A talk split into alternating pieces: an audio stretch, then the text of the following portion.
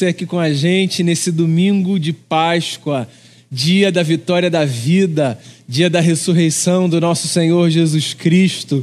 Que bom que você está com a gente, você na sua casa, a gente aqui na igreja, mas para celebrar a data mais importante do nosso calendário.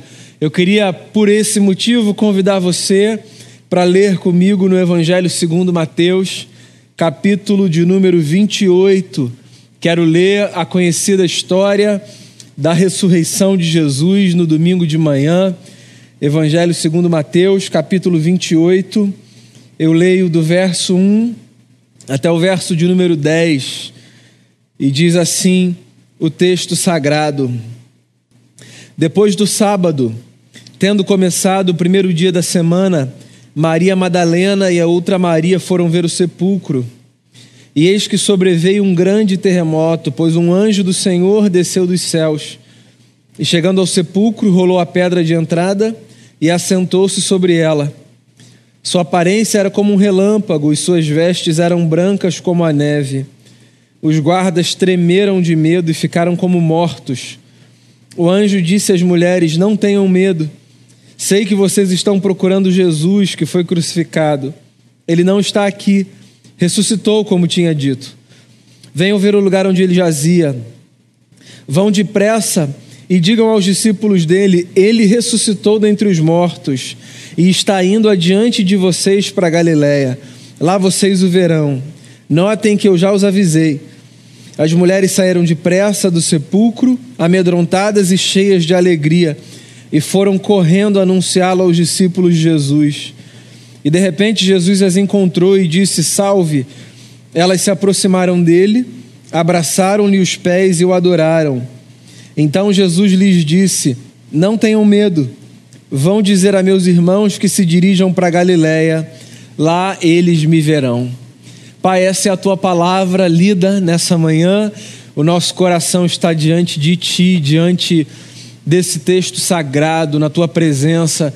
Eu peço que o Senhor nos fale que o Senhor nos ilumine a mente, nos aqueça o coração e que a tua palavra seja fonte de esperança para todos nós, em nome de Jesus. Amém. Amém. Esse é o nosso terceiro encontro consecutivo nesse fim de semana. Começamos na sexta-feira de noite, refletindo sobre a morte de Jesus, essa expressão dramática do amor de um Deus que se doa na cruz do Calvário por todos nós. Ontem, no sábado, celebramos o silêncio, a pausa, os intervalos da vida. Fomos lembrados de como as nossas experiências precisam de momentos nos quais as palavras são deixadas de lado e o nosso coração tenta discernir os acontecimentos. E é tomado também por essa esperança do que virá. Hoje é domingo de manhã, como a gente cantou no início dessa celebração. Domingo de manhã o dia que traz a notícia que a vida venceu. Pois é, eu e você conhecemos muito bem essa história de trás para frente, de modo que sempre que a gente se depara com o domingo da Páscoa, a gente já sabe para o que esse dia aponta. Para aquela experiência gloriosa e majestosa do Cristo que, tendo sido morto na sexta e tendo deixado o povo silente no sábado, no domingo voltou à vida mas eu queria convidar você a voltar atrás na história e tentar se colocar naquele contexto, naquele lugar. Tentar imaginar, por exemplo, a angústia, a dor, a expectativa, um misto de emoções e de sentimentos de todos aqueles e de todas aquelas que seguiam a Jesus. Era domingo de manhã. O texto de Mateus não fala sobre isso, mas outros evangelistas dizem que essas mulheres, Maria Madalena e a outra Maria, que foram ver o sepulcro no domingo de manhã, foram levando consigo perfumes, foram embalsamar o corpo do Senhor. O dia anterior era o sábado, no sábado eles não faziam nada, mas no domingo de manhã, no raiar do dia, essas mulheres se dirigiram para o jardim onde o corpo de Jesus estava, para que elas pudessem embalsamar, honrar o corpo e a memória do seu Senhor, do seu Cristo, do seu Mestre. E Mateus nos conta que quando essas mulheres vão ao sepulcro, algo miraculoso, sobrenatural acontece. Mateus é quem dá esse registro. Mateus fala, por exemplo, de um grande terremoto, de um anjo que desce dos céus e que rola a pedra da entrada. Quero lembrar você que essa pedra da entrada que é rolada, posta fora pelo anjo do Senhor que aparece no domingo de manhã, ela foi posta naquele lugar a partir do esforço de muitos soldados no dia anterior. Quero recapitular esse capítulo da história. Os líderes religiosos que fizeram com que Jesus fosse preso e crucificado, eles levando a notícia aos líderes políticos de que os discípulos de Jesus disseram que o Mestre ressuscitaria e o próprio Jesus disse o mesmo. Essa liderança político-religiosa fez com que no sábado homens fossem postos à frente do sepulcro e fez também com que aquela pedra pesada fosse selada, de modo que não houvesse a menor chance dela ser removida. Nos dias de Jesus, as pedras que tapavam os lugares onde os corpos eram enterrados, eram postos, eram pedras muito pesadas, de modo que elas não poderiam ser tiradas pela força de um ou dois homens. Era necessário que algumas pessoas se dedicassem a mover uma pedra de um sepulcro. E o texto conta que milagrosamente, depois de um terremoto e da chegada de um anjo, a pedra da entrada do sepulcro é removida pela força desse anjo, que se assenta sobre ela, como quem espera alguém chegar. E de fato, o anjo encontra essas mulheres que se dirigem a, ao lugar onde Jesus está. Os guardas que estavam ali, o texto nos diz, eles tremem de medo e eles caem no chão como se mortos estivessem. Tamanho terror daquela cena. A gente lê esse texto com romantismo, mas de fato o acontecimento aponta muito mais para uma cena de suspense barra terror do que para uma cena que agrada e alegra o coração daqueles que passam por ali. Quando essas mulheres chegam, a primeira coisa que o anjo diz a elas é: não tenham medo, não tenham medo. E aí ele avança e diz: Eu sei que vocês estão procurando Jesus, que foi crucificado. Ele não está aqui, diz o anjo. Ele ressuscitou, como ele tinha dito. Nem todos os evangelistas destacam isso. Mateus faz questão de frisar até porque Mateus escreve o seu evangelho para um povo conhecedor da lei, conhecedor das palavras do Cristo ou do que se dizia acerca do Cristo. E ele faz questão de enfatizar o fato de que as palavras de Jesus eram verdadeiras, se cumpriam. As palavras de Cristo sempre se cumprem. Essa é uma crença que nós, os seguidores e as seguidoras de Jesus, carregamos no peito que inclusive é fonte de esperança para a vida. Quantas vezes nos desertos, nas lutas, nos momentos difíceis, o que manteve o nosso coração pacificado foi a lembrança de que as palavras de Jesus se cumprem. É o que o anjo está dizendo aqui para as mulheres. O que ele está dizendo é: ele ressuscitou, aconteceu exatamente da forma que ele disse que aconteceria porque as palavras do Cristo são verdadeiras, as palavras de Jesus a nosso respeito, a respeito da Sua presença na nossa vida, a respeito do futuro que Ele nos reserva futuro de paz, de justiça, de alegria. As palavras de Jesus são fiéis e verdadeiras. Ele ressuscitou, ele disse que isso aconteceria, e de fato aconteceu, diz o anjo às mulheres. Então ele as chama e diz assim: venham ver o lugar onde ele jazia. E aí eu posso imaginar essa cena: o anjo que estava sentado sobre a pedra, removida da porta do sepulcro, agora desce num salto e conduz aquelas duas mulheres para dentro do lugar onde o corpo do Senhor deveria estar, onde ele estava. E quando elas entram, elas se deparam com essa cena inesperada, espetacular, assustadora, um misto de sentimentos, um misto de emoções. E então o anjo diz a elas o seguinte: vão depressa e digam aos discípulos dele: ele ressuscitou dentre os mortos e está indo adiante de vocês para Galiléia. Lá vocês o verão. Notem que eu já os avisei. Vão depressa e digam aos discípulos que estão na Galiléia: ele ressuscitou dos mortos. Eu acho isso muito bacana. Na verdade, há muitas coisas interessantes aqui. A começar pelo fato de que o anjo dá a duas mulheres a incumbência de levarem a notícia da ressurreição do Senhor. Que notícia podia ser mais gloriosa do que essa? Aos discípulos de Jesus, que outra notícia eles queriam aguardar, receber, mais do que essa, a de que seu Senhor, que tinha sido morto na sexta, estava vivo novamente, andava pelas ruas da Judéia e rumava em direção a Galiléia. A notícia mais majestosa foi outorgada a duas mulheres para que elas levassem adiante. Talvez isso não seja motivo de muito espanto para mim e para você, mas para um cenário como era o cenário da cultura de Jesus no primeiro século, num tempo e num lugar em que o testemunho das mulheres não era válido, as mulheres não podiam testemunhar num tribunal, porque a voz das mulheres para aquele tempo e para aquela cultura não era uma, uma voz válida como testemunho. E é exatamente as mulheres desacreditadas, marginalizadas, relegadas a uma condição sub, subhumana que o anjo diz: vão, contem isso. Contem aos discípulos que ele ressuscitou e digam mais, ele está indo para Galiléia. Isso é muito simbólico, isso é muito forte. A Galileia não foi apenas o lugar onde Jesus mais passou o seu tempo ao longo do seu ministério. A Galileia também foi o lugar do primeiro encontro com a maior parte dos seguidores mais próximos de Jesus.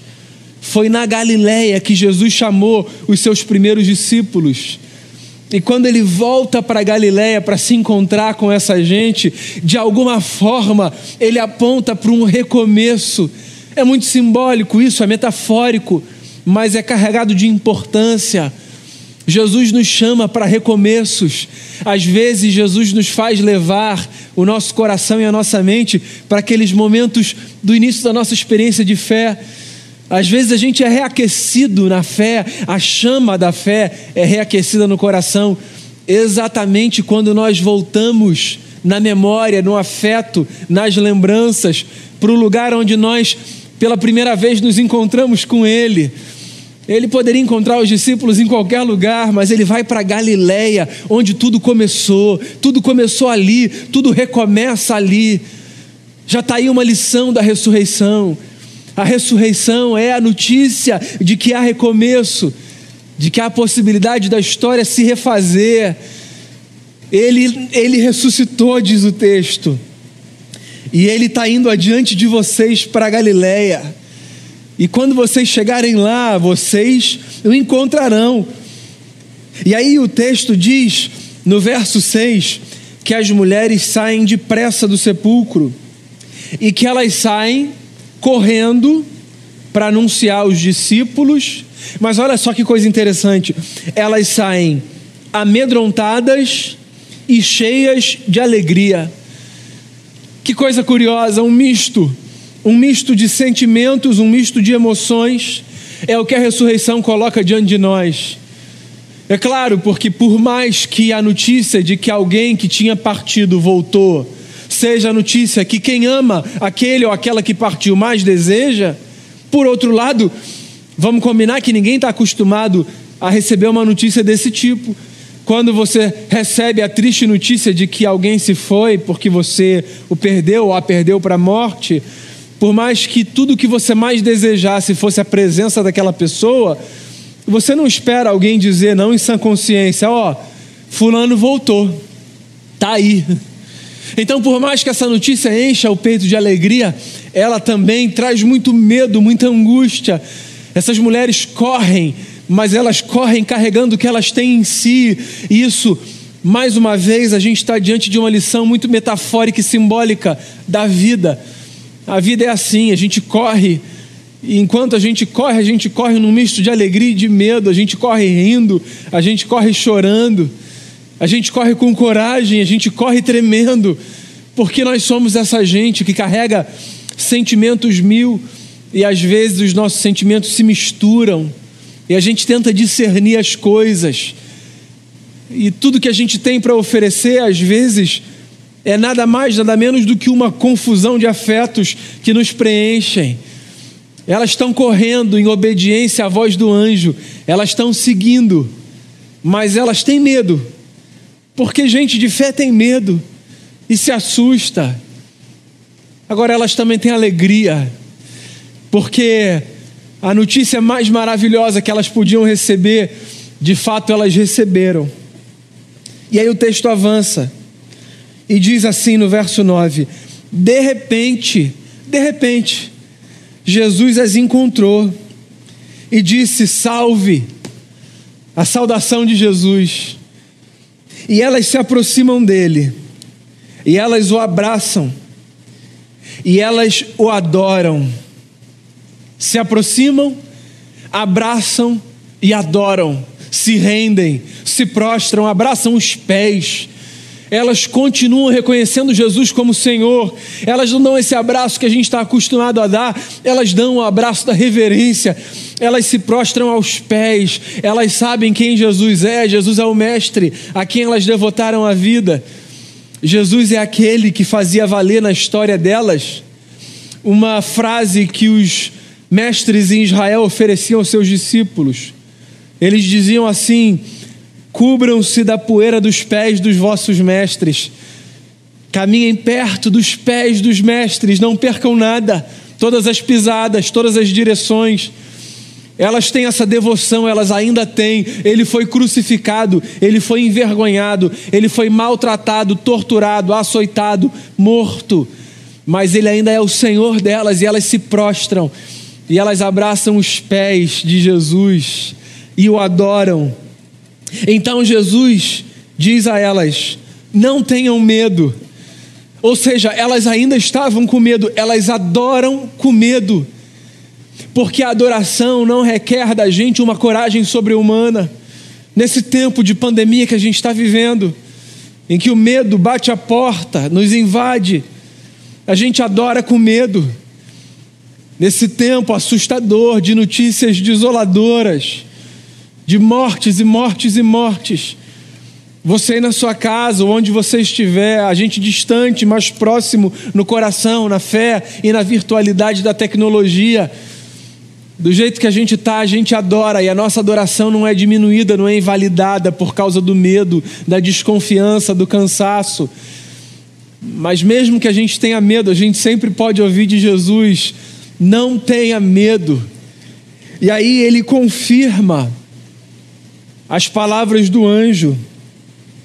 Ele diz assim: Vão dizer aos meus irmãos, aos meus irmãos, não aos meus servos, aos meus irmãos.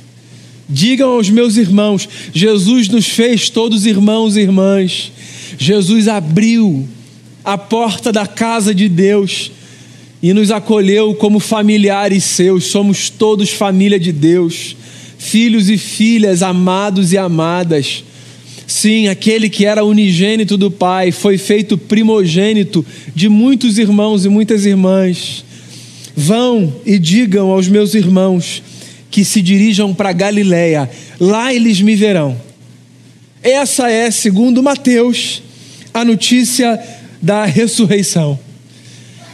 E o que na prática, irmão e irmã, a ressurreição tem a nos dizer? Nesse domingo de ressurreição, de vitória da vida, o que eu queria que você levasse para o solo da sua existência? A ressurreição tem muitas lições práticas, não é apenas um conto religioso, um dogma religioso que nós penduramos, sabe, no altar da existência. Existem lições práticas que são resultado da fé na ressurreição. Por exemplo, em primeiro lugar, o que eu quero dizer a você é que a ressurreição nos traz a lembrança do triunfo da esperança. Sim, é por isso que a gente começou essa celebração cantando: Ele vive, Ele reina. Hoje é domingo de manhã. E se antes de tudo isso acontecer, a notícia é o sol não quer brilhar, tudo é solidão. Agora que a gente já sabe que ele ressuscitou, a boa notícia é a esperança vence. A esperança sempre vence. Eu queria lembrar você disso. Volto a dizer, num tempo em que a morte se aproxima de todos nós, num tempo de dor e de sofrimento, a morte não tem a última palavra na nossa vida. Nós somos o povo da esperança. Nós não perdemos a esperança. Nós perdemos a saúde. Nós perdemos, às vezes, o nosso trabalho. Nós perdemos pessoas que nós amamos. Há muitas coisas que nós perdemos nessa vida, mas por causa da ressurreição, a esperança nós jamais perderemos. Nós somos o povo da esperança, o povo da cruz, por causa da ressurreição. É o povo da esperança. E é por isso que não apenas no domingo, mas todos os dias na sua existência, de segunda a segunda, você pode respirar fundo, com esperança no coração, porque se a vida venceu a morte, se o domingo chegou depois do silêncio do sábado e da tortura da sexta, então Ninguém rouba a esperança de nós. Pois é, a ressurreição do nosso Senhor também me traz a lembrança de que, por causa do domingo, existe sempre e sempre existirá uma semente para uma nova história na vida. Sim, essa é uma das lições mais potentes que a ressurreição de Jesus me traz. A lembrança de que sempre existe em algum lugar da existência, um universo silencioso nascendo ali. Sempre existe. A ressurreição de Jesus é a notícia de que, no meio do silêncio que o sábado traz, depois do choro que a sexta impôs, em algum lugar há um universo de novas possibilidades nascendo para mim e para você a ressurreição não é apenas a lembrança de que Cristo no seu corpo ressuscitou. A ressurreição também é a boa notícia de que coisas novas podem acontecer, de que novas sementes de vida podem brotar. A ressurreição me faz olhar, por exemplo, para a visão do vale de ossos secos do profeta Ezequiel. Naquele cenário de morte, ele vê a vida voltar à existência. A ressurreição de Jesus me faz lembrar das palavras de Jó, o homem que sofre e que olha para a árvore seca e diz ao cheiro da água, ela brotará. Ao cheiro da água ela brotará. A ressurreição de Jesus me faz lembrar que existe uma semente para uma nova história na minha vida e na sua vida. Nós sempre podemos recomeçar, nós sempre podemos fazer de novo, nós sempre podemos nascer mais um dia para uma nova existência, nós sempre podemos caminhar mais, sempre, sempre, sempre. Por quê? Porque a ressurreição é a notícia de que existem coisas que vão à terra para que germinando façam nascer novos frutos, novas flores, nova vida dentro de mim e dentro de você. A história não acabou, a sua vida não acabou, a sua esperança não acabou, os seus dias não acabaram. Existe a possibilidade do novo de Deus para a minha vida e para a sua vida. Por quê? Porque nós vivemos pelo poder da ressurreição. Sim, o mesmo poder que ressuscitou Jesus dos mortos está no livro de Atos dos Apóstolos, vivifica os nossos corpos. A ressurreição de Jesus. E eu tiro mais uma lição sobre a ressurreição daqui. Eu olho para esse texto e eu não posso não me lembrar da notícia bela de que a ressurreição de Jesus também é uma reafirmação do corpo, da matéria e de tudo aquilo que a gente experimenta na carne como uma reafirmação do propósito de Deus para a nossa vida. Sim, a ressurreição de Jesus é a notícia de que espiritualidade não tem a ver apenas com aquilo que acontece no profundo da nossa alma. Espiritualidade tem a ver com aquilo que eu desfruto na matéria do meu ser. Sim, Jesus não ressuscita como um fantasma. Jesus ressuscita no corpo. E a prova disso é que quando essas mulheres, Maria Madalena e Maria, sua mãe, se aproximam dele, o que elas fazem é dar um abraço à ressurreição. É a notícia de que o que Deus tem para a gente tem toque, tem cheiro, tem sabor, tem gosto. É a notícia de que a vida de Deus para a gente, ela se experimenta no chão que a gente pisa, no toque que a gente dá no próximo, no prazer que a gente sente na carne e no corpo. A gente precisa abandonar essa visão pagã, grega, de que o que importa é o espírito, de que isso aqui não vale nada. Não, a ressurreição é a reafirmação do corpo, é a notícia de que tudo aquilo que é fonte de prazer, de satisfação, e que se coaduna com a ética e com as virtudes do Evangelho, tudo isso está à nossa disposição para que com isso a gente celebre a vida que Deus nos deu. E talvez poucas coisas ilustrem isso com tanta propriedade quanto a privação do toque, do abraço, que desde março do ano passado a gente experimenta. Como faz falta um abraço em quem a gente ama, um abraço sem medo. Como faz falta, certo? O cheiro que a gente sente da pessoa que a gente ama perto mas que por alguma razão está distante nesse tempo esquisito. Você percebe que espiritualidade tem a ver também com o que acontece no corpo, com o afeto que a gente troca, com o que a gente proporciona um para o outro.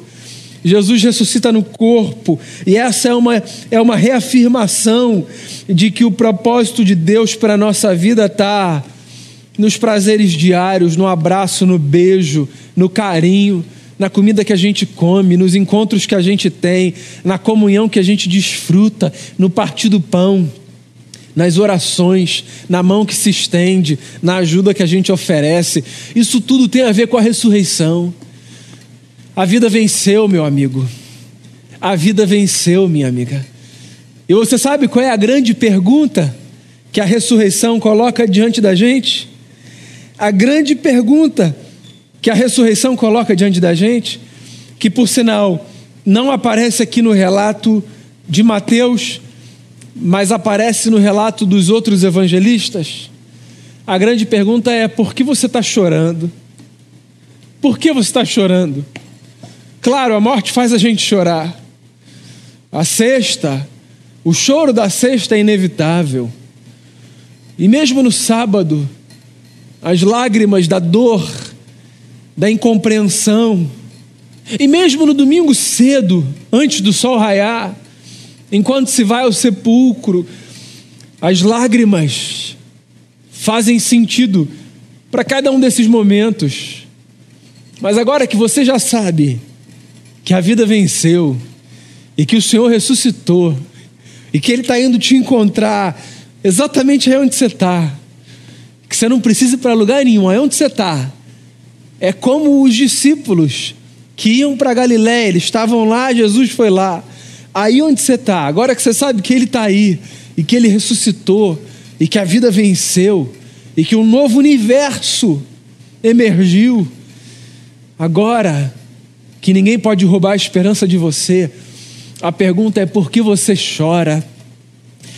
Se a gente continuar chorando, que ao menos o nosso choro seja nesse domingo de manhã de alegria, de alegria, porque apesar dos pesares e a despeito de todas as circunstâncias, que sim, nos trazem muitos e muitos motivos para chorar, hoje a gente pode celebrar a vitória da vida.